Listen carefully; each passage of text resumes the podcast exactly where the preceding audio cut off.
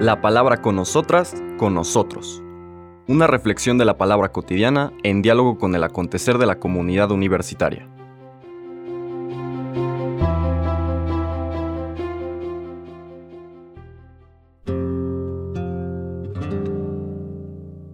Hola, buenos días. Bienvenidas, bienvenidos a la palabra con nosotras, con nosotros. Hoy estamos viernes, primer día de septiembre, de esta semana 21 del tiempo ordinario. Como les comentaba ayer, la parábola o este relato que describe el Evangelio de ayer, de quienes no están al tanto, no han velado, no han permanecido atentos y dispuestos, y cómo se pueden, corren el riesgo de que se les escape la oportunidad de vivir plenamente su vocación de atender y cuidar a sus hermanos y hermanas, aquellos a quienes Dios nos ha confiado, se lleva a plenitud en esta parábola propia del Evangelio de Mateo, pero que todas y todos conocemos, descriptiva de lo que esto significa. Ya es el capítulo 25, vamos a leer los versículos del 1 al 13. En aquel tiempo Jesús dijo a sus discípulos esta parábola. El reino de los cielos es semejante a aquellas diez jóvenes que tomando sus lámparas salieron al encuentro del esposo. Cinco de ellas eran descuidadas y cinco previsoras. Las descuidadas llevaron sus lámparas, pero no llevaron aceite para llenarlas de nuevo. Las previsoras, en cambio, llevaron cada una un frasco de aceite junto con su lámpara. Como el esposo tardaba, les entró sueño a todas y se durmieron. A medianoche se oyó un grito. Ya viene el esposo, salgan a su encuentro. Se levantaron entonces todas aquellas jóvenes y se pusieron a preparar sus lámparas.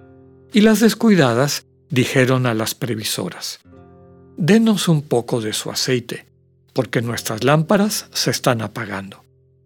Las previsoras les contestaron, No, porque no va a alcanzar para ustedes y para nosotras. Vayan mejor a donde lo venden y cómprenlo. Mientras aquellas iban a comprarlo, llegó el esposo, y las que estaban listas entraron con él al banquete de bodas y se cerró la puerta. Más tarde llegaron las otras jóvenes y dijeron, Señor, Señor, ábrenos. Pero él les respondió, Yo les aseguro que no las conozco. Estén pues preparados porque no saben ni el día ni la hora. Palabra del Señor. Les comentaba que están vinculadas estas dos parábolas, estos dos relatos. Lo que subraya la lectura de hoy, este inicio del capítulo 25, es la necesidad, retomando aquella invitación, velen y estén preparados, de mantener la atención a el Señor, a este diálogo, a este encuentro con Él, a este construir una relación que es el tesoro de nuestras vidas, por la que vale invertir todo lo que somos y tenemos. ¿Por qué son 10 y no 12 o 15 o 20? Pues nunca lo vamos a saber.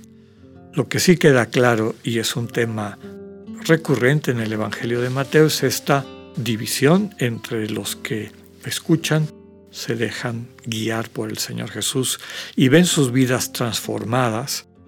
Recordemos el final del, Sermón del Monte, capítulo 7. Aquellos que oyen mis palabras y las aplican, es decir, las viven, aquellos que acogen mi comunicación.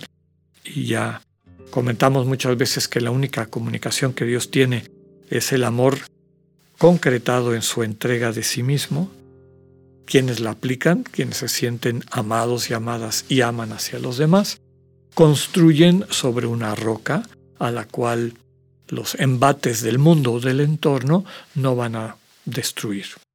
En cambio, quienes reciben ese amor de Dios pero no son conscientes, no lo convierten en vida, viven distraídos o distraídas, es como construir una vida sobre arena, en esta imagen de la casa, que cuando vienen estos embates del mundo, pues terminan destruyendo.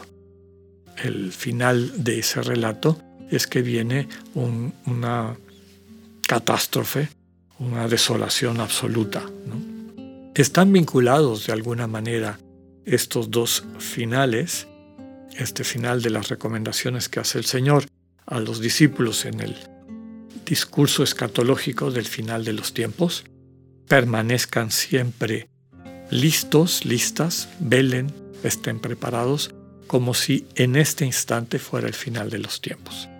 No desde una perspectiva dramática, pero sí desde una perspectiva operativa. En todo momento hay oportunidades de encarnar nuestra vocación, de ser bendición para la gente que nos rodea. Les, comentaba que a lo largo del Evangelio de Mateo hay esto que se ha llamado un dualismo moral, o buenos o malos, o los que se salvan o los que se pierden. Y pues es parte de su catequesis, eh, no, podemos este, criticarlo meramente por desconocer lo complejo que es la naturaleza humana y que en realidad el devenir humano y las actitudes no son un negro y blanco, sino pues son una gama de grises, dada la complejidad y fragilidad del ser humano. Pero en una comunidad perseguida como es la de Mateo, en la cual muchas personas están dudando si se mantienen en estos grupos pequeños, perseguidos, excluidos de las sinagogas, que tenían que vivir en el margen de la sociedad, o regresan al judaísmo, eh, apostatan, renuncian a Jesús y lo que eso significa, pues un mensaje central del autor del Evangelio es cuidado, porque se están jugando el sentido profundo de sus vidas. Por un reconocimiento temporal de los que ahora tienen el poder y la autoridad, están arriesgando el sentido de la vida eterna, la comunión real, auténtica con Dios. Eso es algo común de nuestra vida cotidiana, ¿no? Muchas veces las presiones sociales para alcanzar la aceptación del entorno social de todo tipo nos lleva a correr el riesgo de que por ser aceptados, sentir que formamos parte, por no experimentar la persecución, pues ponemos en riesgo lo más importante que es la vida definitiva, la vida centrada en la comunión y el amor. Entonces, este dualismo moral a lo largo del Evangelio de Mateo lo que quiere subrayar es que nos estamos jugando la vida. Por eso siempre terminan muchos de sus discursos hablando de pues todo lo que van a experimentar quienes perseveren hasta el final, en contraste con aquellos que creían que estaban bendecidos y terminaron fatal, afuera y el rechinar de los dientes, y etc. Los otros símbolos eh, a lo largo de la historia se han eh, tratado de desentrañar, que si las lámparas son la fe y el aceite son las obras que esa fe concreta, la fe entendida como confianza en el Señor Jesús, entrega de la vida, comunión con el Señor Jesús, y el aceite como las obras de amor, lo concreto, la manera como encarnamos ese amor, en nuestra relación con los hermanos y hermanas. Yo creo que esa es la explicación más profunda, correcta de lo que está hablando y nos permite entender el por qué no se puede compartir ese aceite, ese amor que describe una sensibilidad interior que se ha cultivado, que se ha profundizado. ¿no? No, no podemos nosotros trasplantar eso a una conciencia que no ha recorrido ese itinerario. De ahí la importancia de invitar y de subrayar que nos estamos jugando la vida definitiva cuando optamos por un camino u otro. Este tema que les describía que recorre el Evangelio de Mateo. Y precisamente porque no han desarrollado esa sensibilidad, no conocen a fondo el, al novio y el novio pues no la reconoce también, no hay afinidad es imposible que se dé esa comunión. Les digo que está vinculado también al Sermón del Monte, porque un poquito antes de aquella parábola de quien construye sobre la roca, está el dicho, no todo el que me diga Señor, Señor va a entrar al reino de los cielos. Aquí se repite eso. Las eh, jóvenes descuidadas llegan y dicen, Señor, Señor, ábrenos. Pero el que está dentro les contesta, no las conozco. Lo mismo que contesta aquel Señor en el Sermón del Monte. Quedémonos con esta invitación de estar preparados, preparadas, y eso básicamente se traduce en tener puesta la atención en el amor permanente que Dios nos transmite, a través del cual nos nutre y nos capacita para ir llenando nuestras lámparas del aceite del amor encarnado. Que tengan un buen día, Dios con ustedes.